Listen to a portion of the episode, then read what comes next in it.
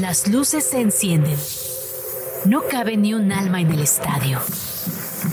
El público apoya con gritos ensordecedores. La emoción de un nuevo evento deportivo se respira en el ambiente. Grand Slam ya está aquí, con un punto de vista fresco y muy divertido sobre el mundo de los deportes. Que suene el silbatazo inicial.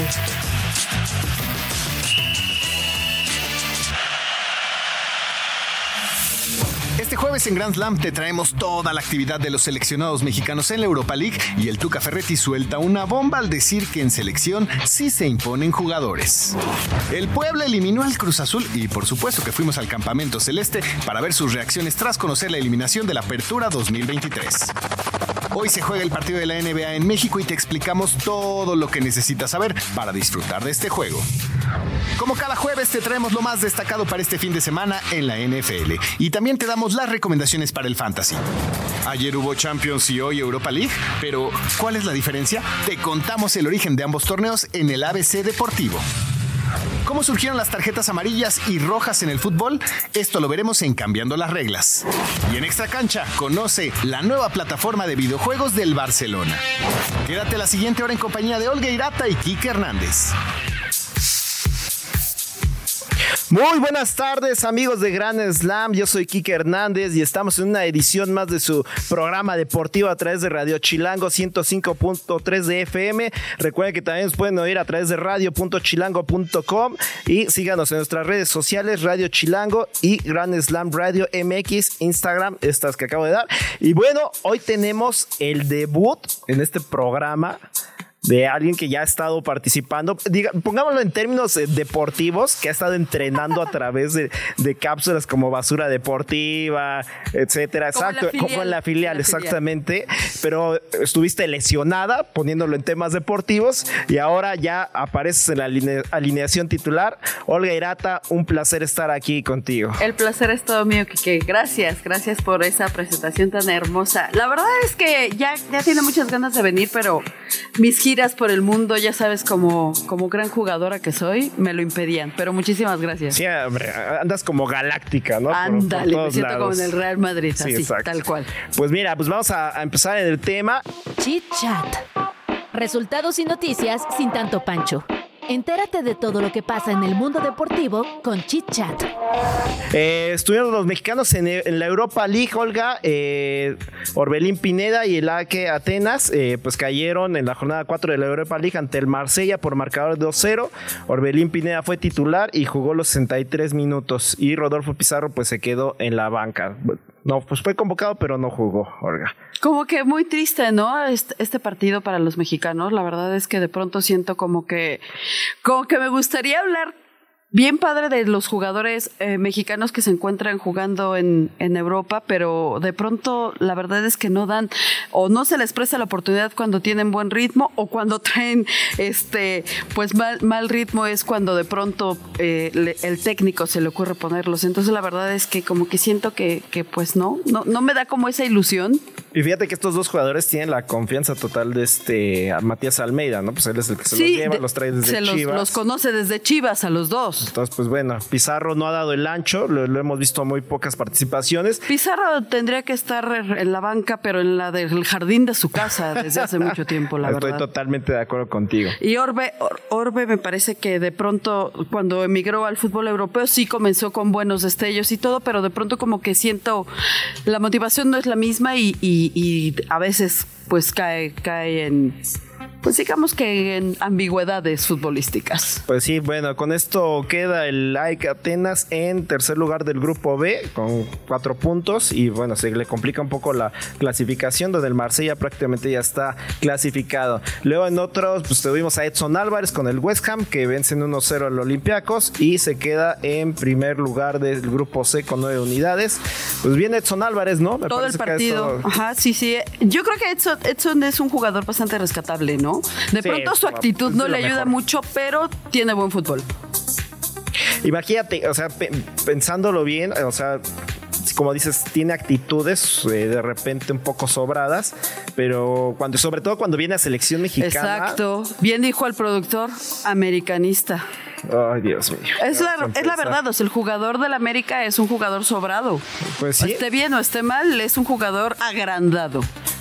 Totalmente de acuerdo. Dios se llama mío, no ADN, se llama no, no ADN, ser. o sea, Gustavo, no, no, no, no, favor, no. A ver, va- vamos a empezar con está problemas en este con programa. Cosas que no. Pero bueno, eh, y luego. ¡Cállese, carajo! Y mira, ahorita vamos a hablar de él, de quien se nos metió ahorita en, en el audio. Pero bueno, también Andrés Guardado y el Betis que derrotan 4-1 al Laris Limasol. Eh, este es un equipo de, de Chipre. Y bueno, esto, así la actividad de los mexicanos en la Europa League. Eh, me gustaría platicar un poco más de, de lo que hay, pero de lo que hubo, porque también estuve en Liverpool. Sin embargo, creo que hay que tocar un tema que está bastante Bien candente candente. hablando de mexicanos de seleccionados eh, que normalmente son los que se traen de Europa para eh, ser titulares en la selección mexicana y Ricardo Ferretti pues comentó algo ahí Olga Al Tuca como Usted que no me también- va a decir qué carajo tengo que hacer. Exacto, al Tuca solo hay que ponerle play y él solito se deja ir, o sea... Y usted no me va a decir qué carajo tengo que hacer. Tuca, relájate dos pesos, Tuca. O sea, no fuera yo Alvarito Morales porque ahí sí suelta todo. La verdad es que el señor Ferretti sí, sí, sí siempre da, da de qué hablar, ¿no? Siempre le pone como el picante, le gusta mucho dar declaraciones candentes y en esta ocasión pues lo hizo de, de bastante buena forma. Y es que bueno, me parece todos los que estamos alrededor del mundo del fútbol sabemos que lo que dijo Ricardo Claro, no, no, no es nota. O sea, se vuelve nota por el personaje que lo dice y porque lo afirma. Pero es algo que todos sabemos. se vuelve nota también porque él es, fue director técnico interino de la selección mexicana Eh, bueno poniendo en contexto a toda la gente él dice que se que en la selección él sí tenía que llevar a ciertos jugadores y que en su momento se los impusieron Álvaro Morales, ya lo, ya lo mencionabas, eh, le preguntó eh, en un programa de ESPN, le dice, bueno, eh, Guillermo Ochoa, te obligaron a llevarlo en su momento y él simplemente se limita a ver la cámara y guiñar, ¿no? Es que. Pues es que Ricardo es, es bastante espontáneo y siempre recurre a ese tipo de cosas. Pero. El tema de Paco Memo me parece que ya es bastante obvio, ¿no? Sí, o sea, no, puede ser. México es una, es una gran nación con muy buenos porteros. A lo largo de la historia se ha visto. Yo creo que esa es la posición en la que menos hemos carecido a lo largo de la historia del fútbol mexicano de selecciones. Y bueno, perdón, no es que sea malo, no es porque es americanista, señor productor, pero pues ya me parece que ya tendría que haber otro ¡Cállese, nuevo portero, ya dar ese cambio generacional y dejar a un lado a Francisco Guillermo Ochoa.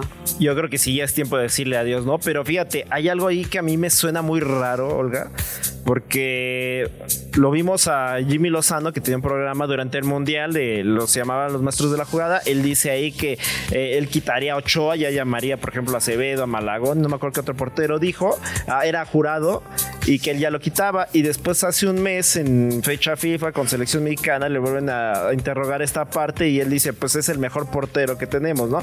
A leguas, yo creo, Olga, no sé tú cómo lo ves, yo creo que Ochoa tiene tanto peso que si se le pone en contra a Jimmy Lozano o lo empieza a banquear, va a hacer que el grupo se le venga encima. No sé tú cómo lo ves. Como en su momento Rafita Márquez nos podrá de- decir esta situación también. O sea, la verdad es que de pronto la selección está como secuestrada por los líderes, por los viejos, con- o sea, con todas las de las que se debe de decir.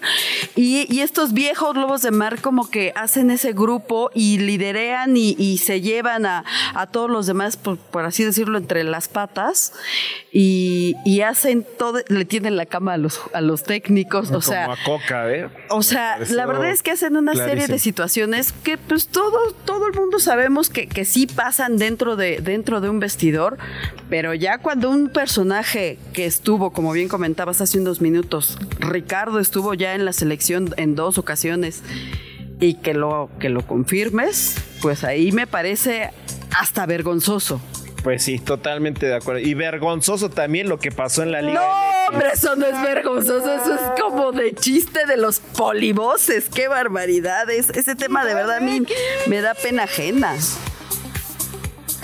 Pues muy bien. Eh, mira, si quieres vamos a escuchar al técnico Ricardo Carvajal lo que dijo sobre la resolución del TAS y ahorita los ponemos totalmente en contexto. Sí, sí, sí. Mira, contento eh, y, y sobre todo tranquilo, porque sabíamos que, que habíamos actuado bien, que habíamos tenido, eh, no habíamos tenido ningún tipo de problema en cuanto a, en cuanto a la obtención de puntos y la verdad nos deja tranquilos y conformes con, con la decisión. Creo que la, se hace justicia porque habíamos, en todos los aspectos administrativo y deportivo, habíamos cumplido con las expectativas y con lo que teníamos que hacer. Entonces esa parte no, me deja a mí tranquilo. Y, y creo que el premio justo a lo que había sucedido ese día era la obtención de los puntos. En lo que me cuesta a mí y en lo que me tengo que enfocar, junto con el cuerpo técnico y jugador, totalmente el tema deportivo, ya están los puntos, qué bueno. Ahora a pensar en Cruz Azul, que va a ser un partido difícil.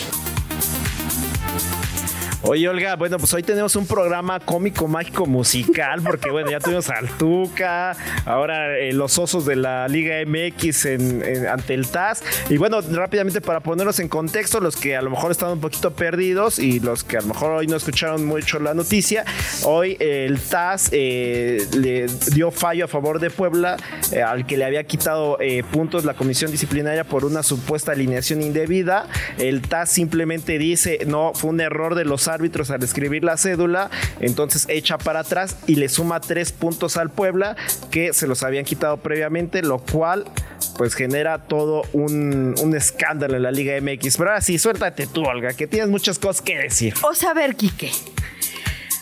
Argumentan que hay una eh, alineación indebida por parte del auxiliar técnico Luis eh, Miguel Noriega, pero el pueblo argumenta que ellos trataron de registrarlo porque el argumento para quitarle los tres puntos a, a Puebla era no estaba registrado en el sistema, o sea, de manera electrónica eh, en la liga. Y entonces Puebla dice, brother, no lo registré porque tu página no servía. O sea, desde Increíble. ahí, qué perro oso. Ahí ya era para cual. que, ahí ya era para que la verdad la liga dijera, este, bueno, eh, pues con permiso, pero pues una vez más queda demostrado que pues el power es el power, ¿no? Y entonces, pues Cholo se queda con los tres puntos. Entonces Puebla, imagina, o sea, yo nada más quiero, o sea, independientemente de lo de ahorita, quiero pensar en lo que le va a venir al pueblo, literal, pobrecito del pueblita. O sea, la liga no los va a dejar en paz. Esa es una realidad. Totalmente de acuerdo. El TAS, para los que no lo sepan, es el Tribunal de Arbitraje Superior. Este se encarga de regular eh, todas esas eh, peleas, por así decirlo, internas dentro de las ligas y cuando- Jugadores, este, etcétera, renovados, pactos de etcétera. caballeros, etcétera, etcétera. Totalmente. Y bueno, lo llevan allá y ellos deciden eh, si, si se puede o no se puede. Es un tribunal superior, eh, eh, ahora sí que en, en todas las de la ley, ¿no? Eh, y bueno. Y esto, Olga, trae consigo automáticamente la eliminación de Cruz Azul. Ay, es que perdieron por esos tres puntos, ¿verdad? Ellos ¿Cómo también crees? que iban en el torneo. Sí. Ese equipo tan ordenado, tan bien dirigido, tan bien administrado, con una institución detrás impecable. No, no, no, Cruz Azul de verdad.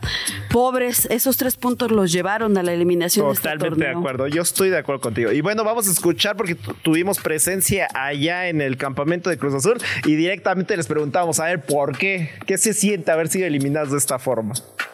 Saludos amigos de Gran Slam, les saluda Pedro Alemán de Deport13.com, ya que esta tarde Eric Lira de Cruz Azul se presentó en conferencia de prensa donde habló sobre la eliminación del equipo en esta apertura 2023. Escuchemos las declaraciones.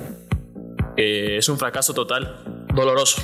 Creo que doloroso, que al final también nosotros sabemos que no está bien llegar a la última jornada y depender de 6, 5, 4 resultados. No está bien. Nosotros sabemos que sí, obviamente que era complicado, que podía pasar, pero también sabíamos que teníamos que ganar. O sea, también puede ser que, gana, que, que se juntaban todos los resultados y no ganábamos. Eh, también podía pasar, estábamos conscientes de eso, pero eh, como repito, doloroso. eh, Hasta aquí mi reporte amigos de Gran Slam, yo soy Pedro Alemán de Deport13.com.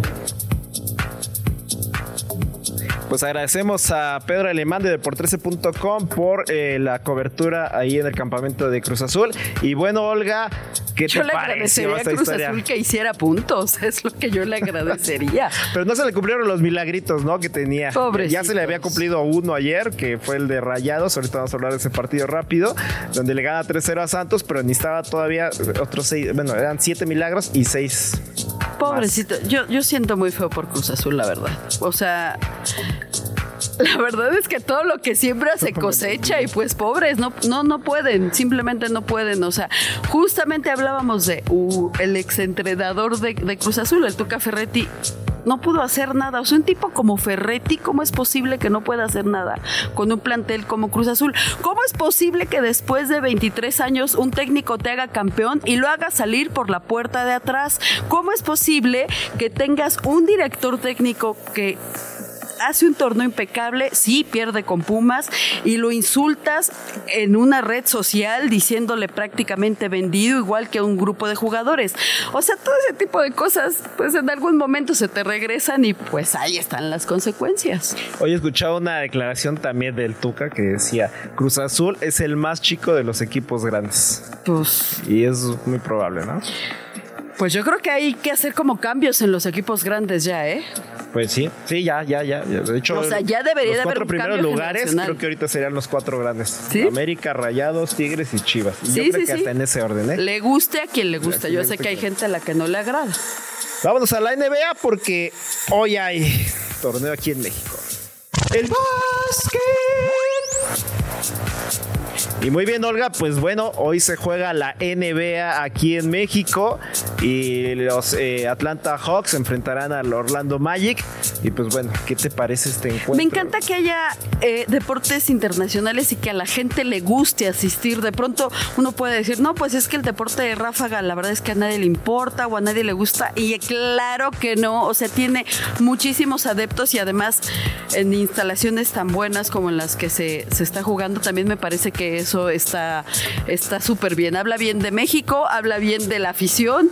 eh, los equipos que vienen no, no son cualquiera, entonces me parece, me parece súper padre, ¿no? Y, y que también la gente que es muy aficionada de pronto pueda tener la fortuna de ver su deporte favorito en vivo, no a través de una pantalla, con equipos de primer nivel. Eso me parece fantástico y solamente el deporte te lo puede dar. Totalmente de acuerdo. Y aparte, como dices, en instalaciones de primer nivel, a mí me encanta ir a esos juegos. Se vive un ambiente impresionante, fascina. Y, eh, y bueno, en la Arena Ciudad de México los, los precios van entre los 600 pesos a los 13 mil pesos en primera fila. Eh, creo que está relativamente accesible. Obviamente lleva sus precios intermedios, pero bueno. ¿No? y bueno, eh, rápidamente para que lo sepan, digo, para que sepan qué van a ver, eh, eh, los Hawks, Atlanta Hawks y Orlando Magic llegan como los de los mejores equipos de su conferencia, va a ser un partido bastante reñido. Y bueno, Hawks trae a Trey Young, que es la estrella, es un jugador nacido en Texas, en la presente temporada Young ha participado en todos los partidos y, y registra 21.7 puntos promedio por partido y 10.4 asistencias. Y por el lado del Orlando Magic, la sensación es Paolo Banchero, de 20 años, eh, y es ahorita la sensación el chico. eh, tiene un promedio de 18.1 puntos por duelo y 5.6 asistencias en el inicio de esta temporada. También ahí podemos ver nombres como Franz Wagner, que igual del Orlando Magic, que bueno, es el líder eh, de, todo el equipo, con, es el que más puntos tiene con 2.813, robo 155. Y bueno, así las cosas en la NBA. Pero pues cuéntame tú, Olga, las actuaciones más destacadas que has llegado a ver aquí en la NBA México que tú recuerdes.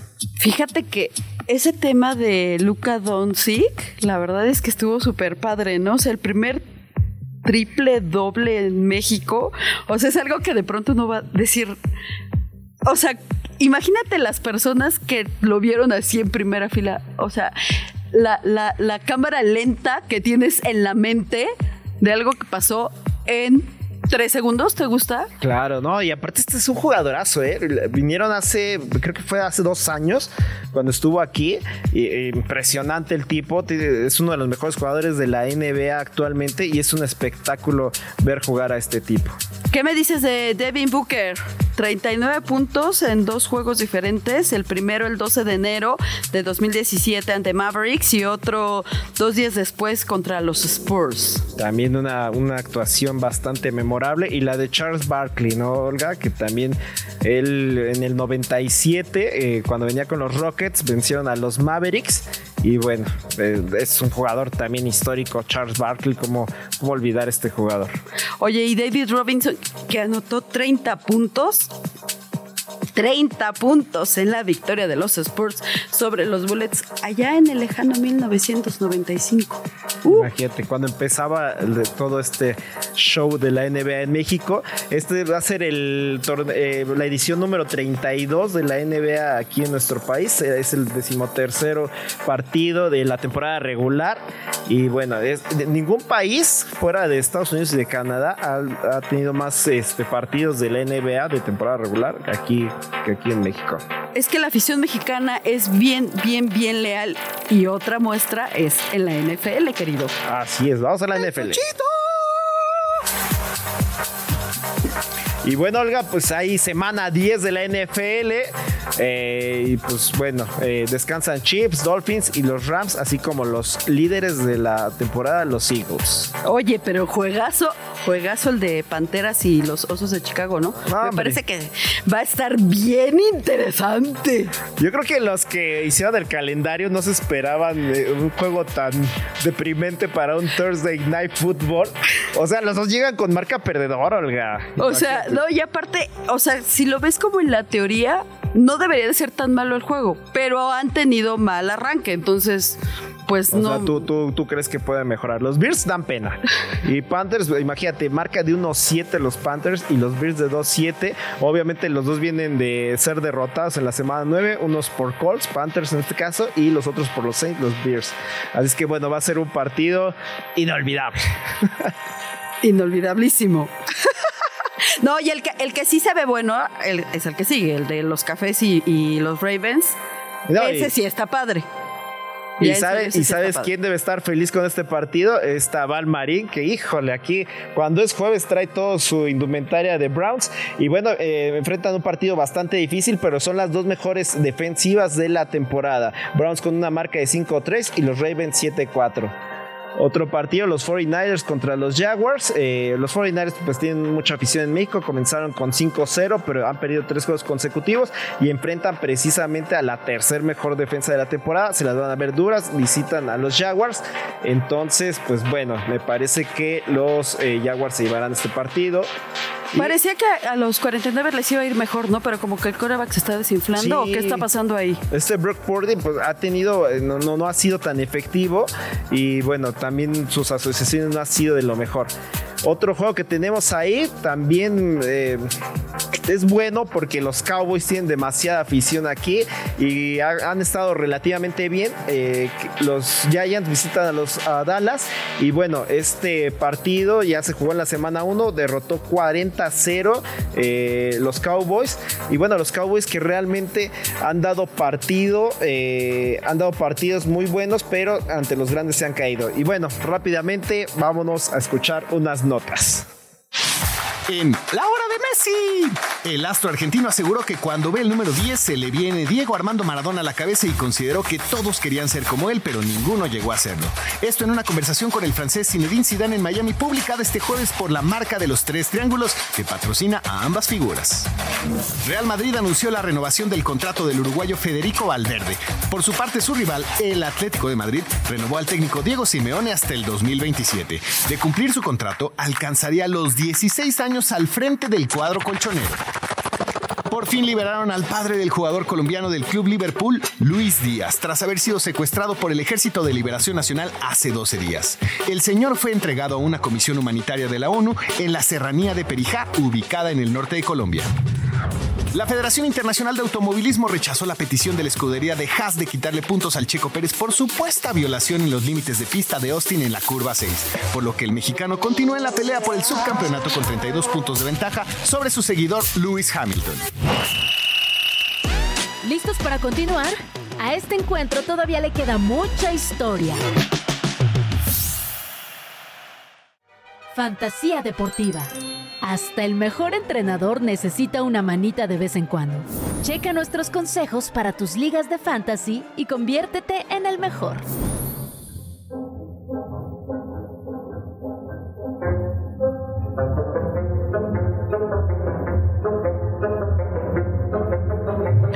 Muy bien, Olga, pues ya estamos aquí de vuelta en Grand Slam y eh, pues la- el fantasy, ¿no? Que mucha gente muere por realizar esto y jugar con sus amigos y derrotarlos. Así es que aquí les vamos a dar las recomendaciones para que los humillen En la semana 10. en la semana 10. De primer nivel, por supuesto. Exacto. Atención, hay que quitar a estos jugadores porque si no, no van a sumar y entonces eso les va a restar puntos. Atención, porque los equipos que descansan esta jornada, Kansas City Chiefs, los Rams, los Miami Dolphins y también los Eagles. Entonces, atención, hay que quitarlos porque no suman, no dan. Y vacas que no dan leche, mejor que se vayan, mi querido Quique. Así es, eh, si tienen ahí a Pat Mahomes o a este Kelsey, si creen que les va a dar puntos nada más por andar con esta eh, Taylor Swift, pues no, están equivocados porque hoy descansan. Oye, platícame, Kike, los lesionados también es bien importante sacarlos porque, pues, obviamente. Claro. Pues mira, Daniel Jones, el quarterback de los Giants, eh, pues bueno, él sufrió una lesión, salió del terreno de juego, sufrió la lesión en la rodilla en el partido contra los Raiders de nuestro buen amigo Case Deportes. Y bueno, otro que tenemos ahí es Christian Watson, el, el corredor de los eh, Packers. Fue llevado al vestidor para ser evaluado por varias lesiones en el pecho y espalda. Después fue llevado al vestidor por una conmoción y no regresó al partido cuando jugaban contra los Rams. Otro es el, eh, perdón, este es el receptor, este Christian Watson, se me fue ahí la- las cabras de repente. Y Cam Akers, el corredor de los vikingos, se vio obligado a salir del juego contra los Falcons por una lesión en el tobillo. Estos son algunos de los que han estado lesionados. Y bueno, los Vikings, creo que andan de mal y de malas porque también su coreback, este Jaden Hall, pues bueno, también es otro de los lesionados. Y pues así las cosas en cuanto a este tema de lesiones. Y rápidamente tú cuéntame un waiver. Recordemos que los waivers son los eh, jugadores que están en la agencia libre y que los puedes meter sin ningún problema a tu eh, pues a tu fantasy y esto te dará bastantes puntos. Estos normalmente son los jugadores que te, te sueltan algunos puntos. Mira, ahí suéltame un nombrecito. Le, le traigo, le traigo fe a Keaton Mitchell de los Cuervos. Ok. Es, eh, es, es un muy buen jugador. Y ahorita que andan con Lamar Jackson con todo y ha encontrado muy buenas asociaciones este jugador, me parece que es una muy buena eh, opción. Es que También, traigo como un amor con los Ravens últimamente. Sí. Porque ando leyendo a Edgar Allan Poe, entonces siempre Andas- cuando uno piensa en Edgar Allan Poe es inevitable pensar en claro, los un gran cuervos. escritor. ¿eh? Ahí le, vamos a decir a Val que lo pongan sus recomendaciones de libros. Y bueno, tenemos a Joshua Dobbs, que en la semana precisamente platicamos de él.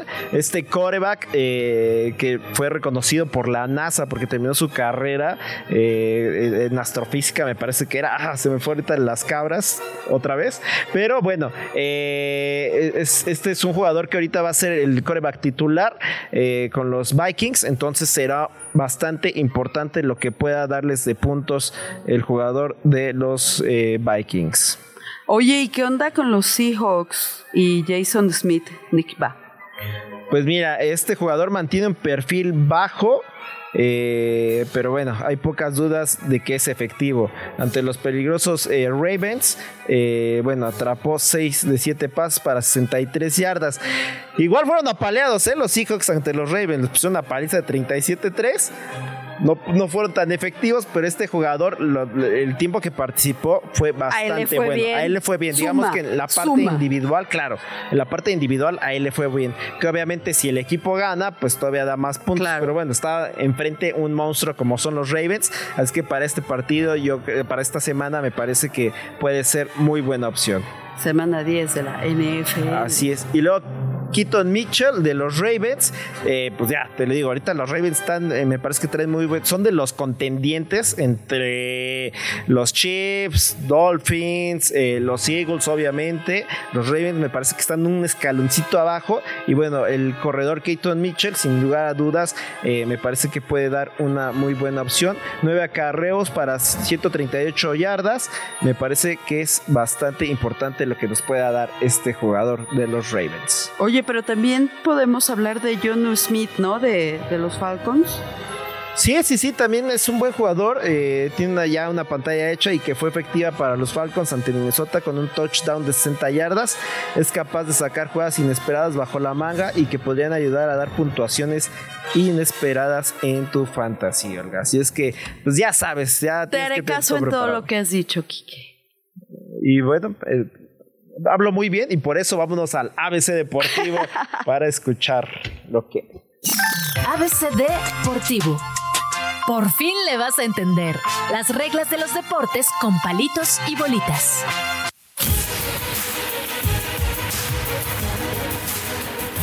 Muy bien, Olga, pues eh, yo te quiero contar de la diferencia entre la Champions y la Europa League.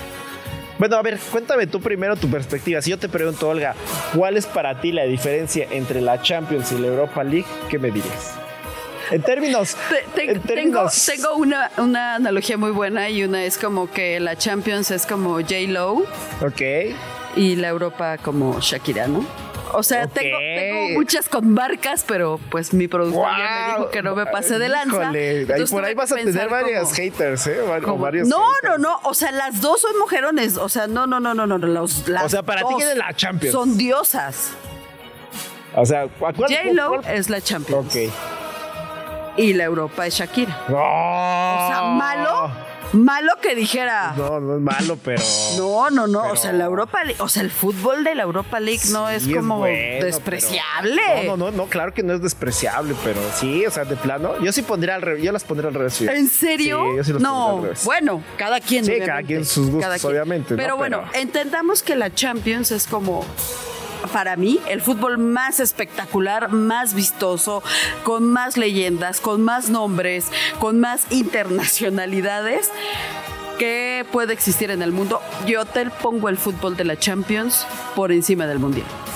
Para mí. Ay, para eso me dolió. Para ¿eh? mí, para mí. o sea, tú eres del Team KC que dice que la Champions está por encima sí, por supuesto. no, yo sí armo el, yo sí armo el mundial. Para mí es no, no, no, el mundial, cada cuatro años. Sí, sí, sí, yo lo sé. O sea, el mundial tiene un, un, contexto bastante específico, pero en cuanto al tema del fútbol, o sea, cada año podemos ver el mejor fútbol del mundo. O sea, gracias te, te a refieres a calidad deportiva. Sí, por supuesto. O sea, los campos que el América, el América no existe en la Champions. Nos faltó que nos metiera ahí el, himno de, la O sea, o sea, tú oyes el himno de la Champions. Cualquier persona que haya de pronto pasado, haz de cuenta que ni le importen los deportes.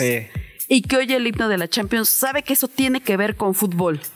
Y con fútbol de primer nivel. Bueno, vamos a rememorar rápidamente cómo surge la Champions. Antes se llamaba la Liga de Campeones de Europa hasta la temporada 90-91. Oye, yo todavía me acuerdo de eso. Ya estoy grande. Sí, fíjate que yo sí. Ya estoy grande. Sí, ¿no? Y bueno, la Europa League, ese es, el segundo campeonato de clubes más prestigioso de Europa. Y bueno, también cambió de nombre para la temporada 2008-9.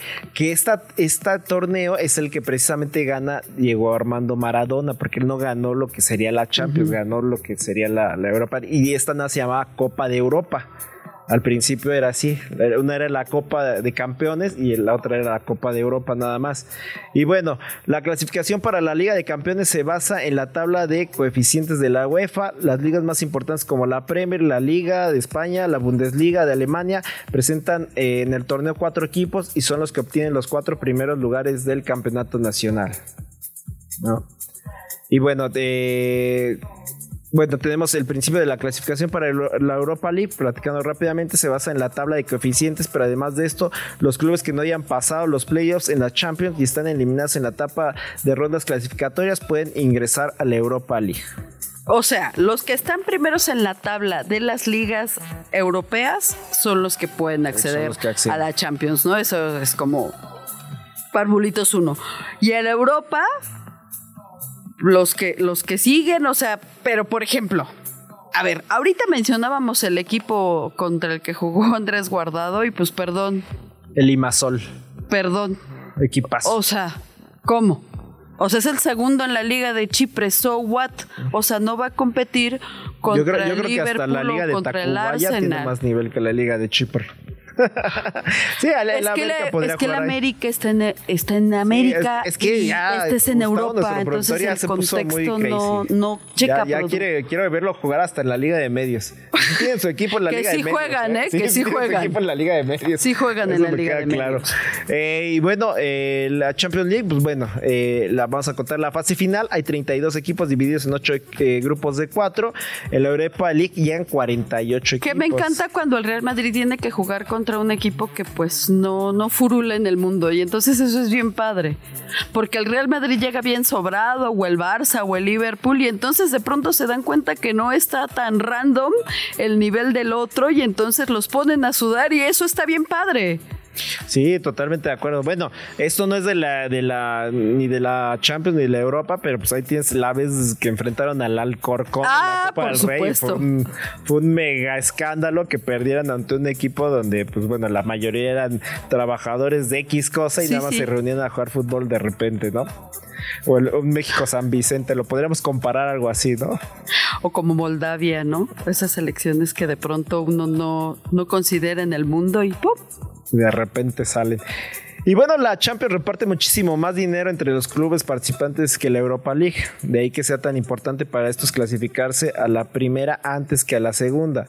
Así pasa tanto en premios por logros en las propias competiciones como en el reparto televisivo. Y sí, cada vez que vas accediendo a una fase es más dinero, representa más y más dinero. Entonces es bastante lucrativo el tema de la Champions. Y la orejona es bastante hermosa, ¿no? Ah, es precioso. O sea, me parece- Todo lo que está alrededor de la Champions es hermoso. O sea, el estadio, el césped, la lo impecable de los jugadores, la afición. O sea, yo creo que toda la Champions es, es radiante.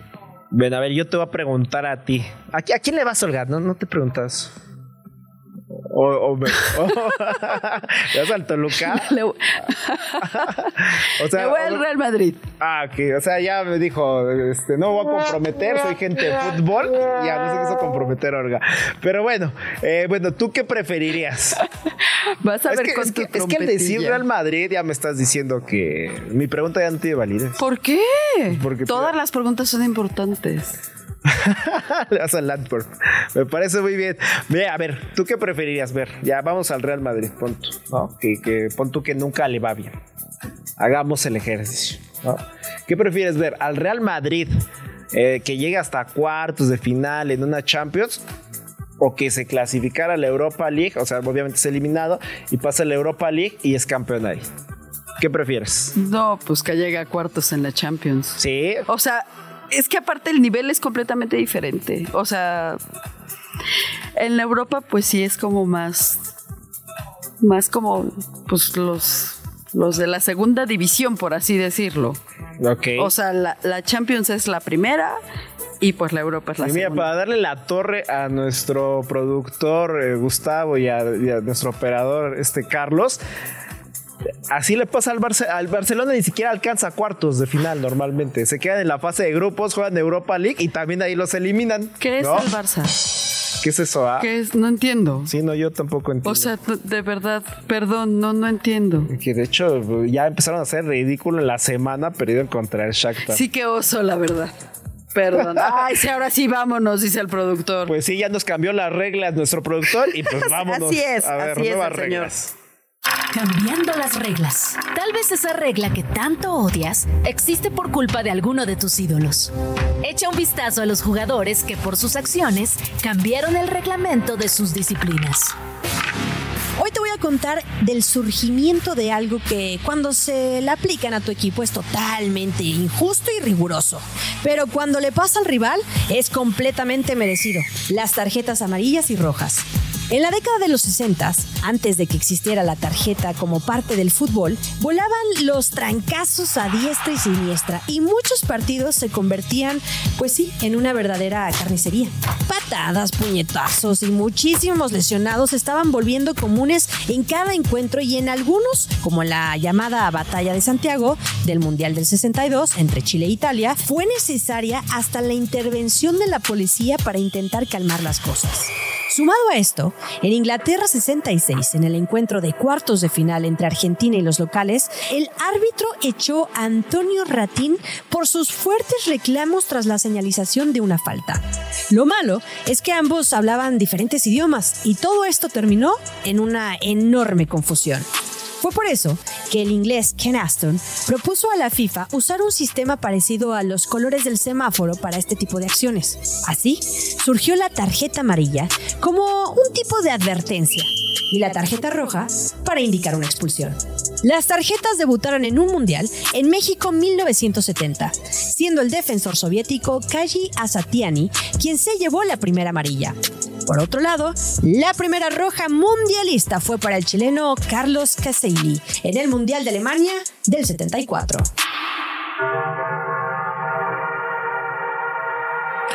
Pues ahí escuchamos a Val Marín contándonos eh, la historia de las tarjetas amarillas. Y bueno, ¿cómo ves este tema de las tarjetas? ¿Crees que son baratas, son caras, etcétera? Yo creo que depende de mucho del criterio del árbitro. Y ahora del criterio del VAR, por ejemplo. Del VAR. Que me parece. O sea, ¿tú eres, cosa- tú eres antivar? Sí, yo soy antivar. Ok. O sea, me parece le quita ritmo, espontaneidad, gracia, protagonismo al mismo, al mismo árbitro que tanta necesidad tiene de protagonizar algo. Me parece que el bar vino a, a darle en la torre a, a eso, pero estamos hablando de las tarjetas. El tema de las tarjetas me parece desde un tema de autoridad.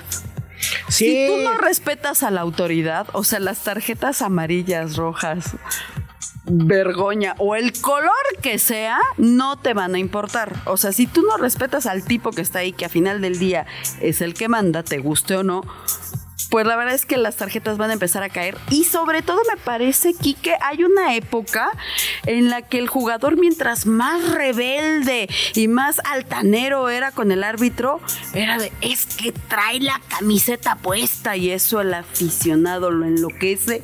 Y entonces hace un círculo vicioso terrible porque puede ser el jugador con más tarjetas, el más conflictivo, el más complicado, el más peleonero, pero era el ídolo del equipo. Entonces, no estoy hablando de Cuauhtémoc Blanco, ¿verdad? Pero, pero es una realidad, o sea, es- esta ¿eh? rebeldía hace que, que- que al aficionado le, le guste, que, que- que porte su playera, porque eso es parte de, de una identidad, pero No, bueno, las tarjetas son importantísimas en los partidos porque eso te detiene la temperatura de un encuentro y hay árbitros que no la sacan y es cuando terminan en broncas. Cuando hay, se que, hay les que hay que saberlas manejar. Y bueno, recordando precisamente de esto, eh, principalmente todo esto eh, de las tarjetas surgió, hay que recordar muy bien, eh, el, impu- el impulso de esto fue porque a Pelé en el Mundial del 66 lo batieron a patadas.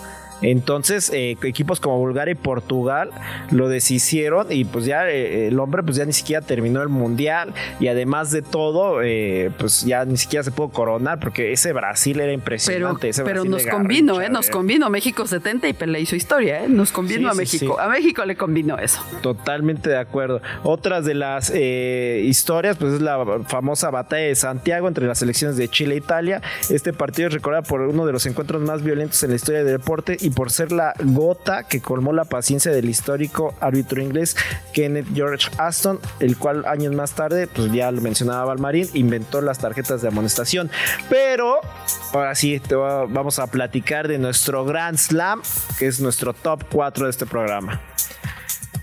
Pues mira, eh, Zinedine Zidane. eh, ya- esa ya- ya es, lo esa es desde que te vi, desde que vi cómo me volteaste a ver, dije, no, ya, ya lo trae en la mente. Pues es que cómo, cómo olvidarlo. La verdad es que sí, sí se, sí se pasó Zinedine Zidane. Le dieron una tarjeta roja en la prórroga de la final del 2006, porque pues nada más se le ocurrió darle un cabezazo a Materazzi. Y te acuerdas que se hicieron. En ese tiempo ya existían los memes y entonces me parece que es uno de los de los principales memes de, esa- de ese año. Yo, yo creo que hasta fue como el principal impulsor de los memes, ese- hecho, ¿eh? Sí puede ser, sí puede y ser. luego la- contigo. sacaron la canción, ¿te acuerdas? Si Dani McCoy, si Dani... No, era buenísima esa canción. Era Derrota tan para mala, Francia, derrota para Francia, así es como terminó ese partido y bueno.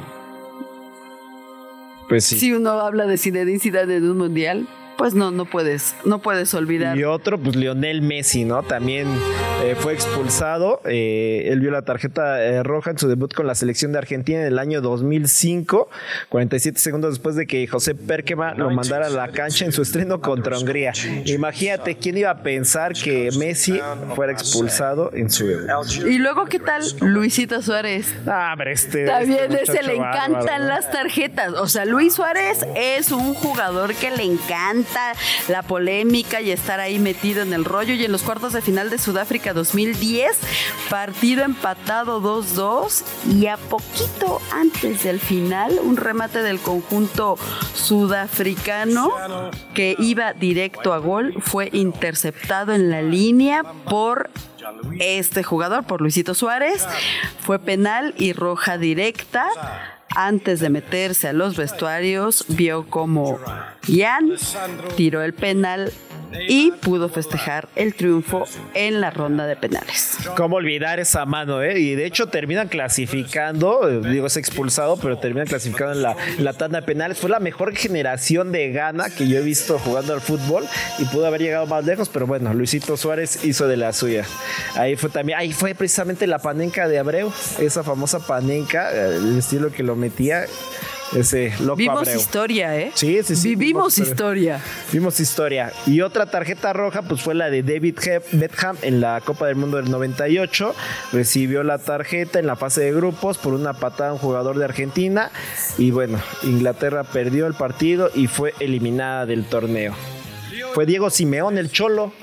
El cholo. Fíjate que David Robert Joseph Beckham me pareció un jugador también complicado. Sí.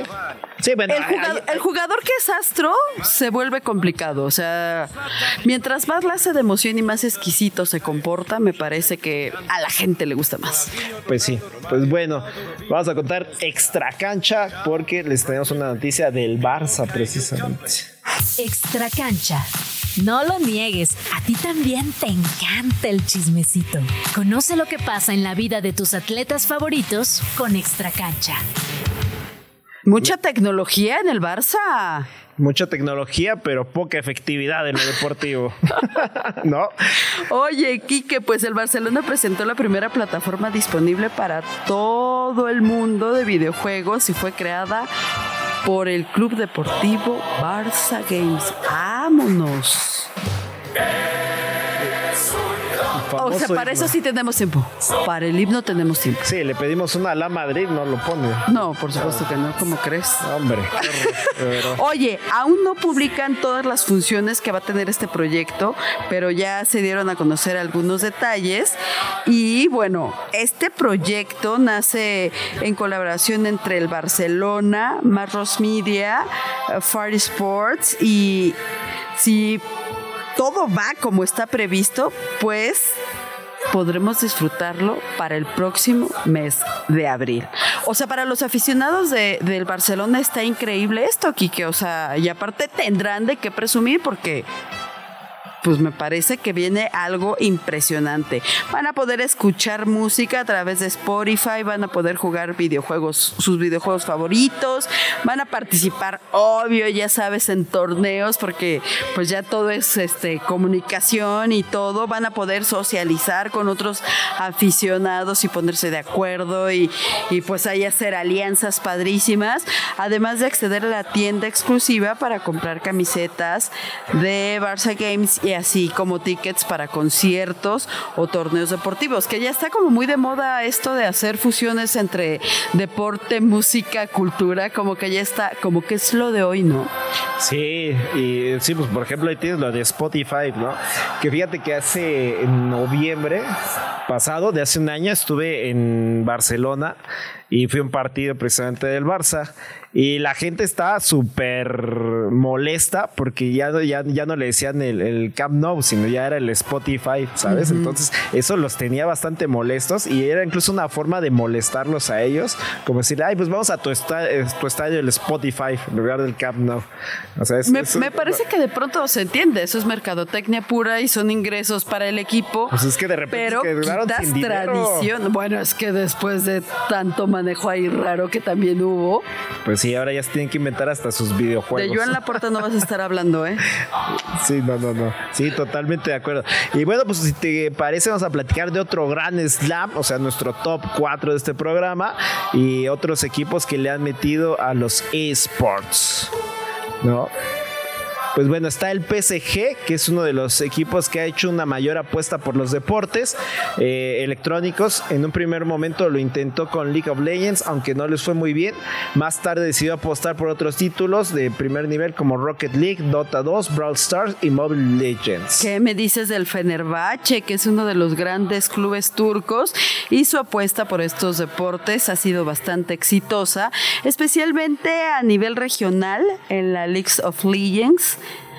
En este juego ha conseguido ganar dos veces la Liga Turca y ha participado tanto en el Mundial como en el Mid-Season Invitational, los dos grandes torneos internacionales. El Fenerbahce, un equipo de mucho, de mucho abolengo, ¿no? Ahí en Turquía. Se, se arma también, dicen que el ambiente es Sí, increíble. en Galatasaray y Fenerbahce dicen Sí, que son sí, sí. Que traen una afición Quizá bastante. ande por Turquía en unos meses y eh, trataré de ir a uno de estos partidos y ya te estaré contando cómo Me encanta la idea. Y bueno, el Flamengo, otro de los grandes eh, de, de Brasil, eh, de él han salido grandes futbolistas, siendo el último más destacado el madridista, madridista, lo así lo subrayo, Vinicius Junior. En su camino en los esports se ha centrado en League of Legends, donde compite en la CB LOL brasileña. ¿Y qué tal el Schalke? El equipo alemán fue uno de los primeros clubes de renombre en entrar en los eSports y lo hizo a través de League of Legends al adquirir la plaza de Elements en la LCS. Y bueno, eh, Olga, pues fue un placer estar aquí contigo. Me No, dio hombre, el mucho placer es todo mío. estar. Y bueno, eh, esperamos tenerte pronto por aquí. Ya no nos abandones, ya no andes de gira artística. Y Ya me voy a portar bien. Por favor. Y bueno, no olviden escucharnos eh, mañana en punto de las 5 de la tarde a través de 105.3 de FM, Radio Chilango. Y síganos en Instagram como Radio Chilango y Gran Slam Radio MX, radio.chilango.com. El árbitro mira su reloj y... ¡Se acabó!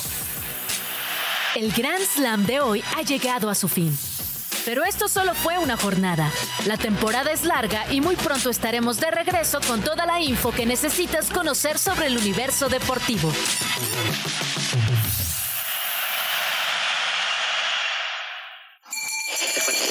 Radio Chilango, la radio que... Viene, viene.